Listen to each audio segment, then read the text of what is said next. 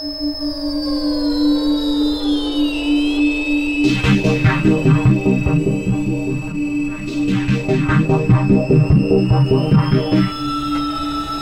take your seats quickly, ladies and gentlemen.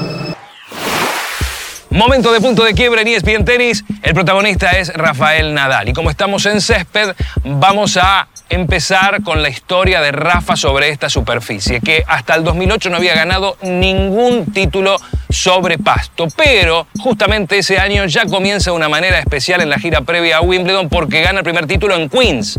Y después va a Wimbledon y termina tomándose revancha. La tercera es la vencida, había jugado dos finales ante Roger Federer en la Catedral del Tenis, se había perdido y en ese 2008 termina levantando el trofeo. Un antes y un después en su carrera. El año verde de Rafa Nadal.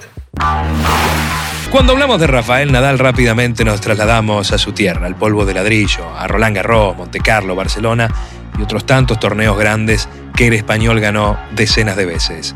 Y si bien Rafa tiene un ADN muy marcado en esta superficie, en la que se destaca como el mejor tenista de la historia, hoy vamos a enfocarnos en un punto de quiebre. El año 2008, puntualmente Wimbledon, cuando Nadal se convirtió en un verdadero todoterreno.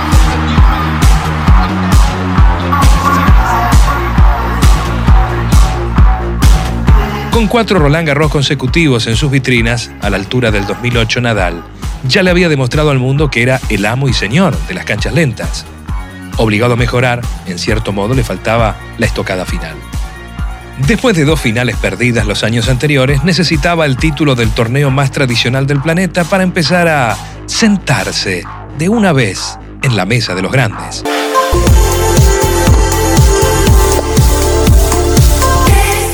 Pero vayamos por partes para entender cómo Nadal logró la hazaña que afirmaría su condición de leyenda todoterreno. Y también para mostrar que las grandes citas eran y son lo suyo. En la gira previa a Wimbledon, en el tradicional torneo de Queens, en español se midió a Novak Djokovic en la primera final entre ellos en césped y la victoria quedó para Nadal. Mejorar constantemente está en la sangre y en la cultura del Rafa.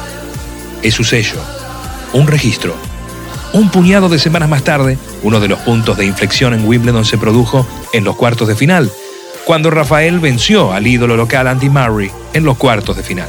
En este escenario, la gran final de Wimbledon fue el 6 de julio del 2008, una batalla titánica de 4 horas 48 minutos. Y claro, tuvo todos los condimentos y puntos espectaculares que quedaron grabados a fuego en la historia de este deporte.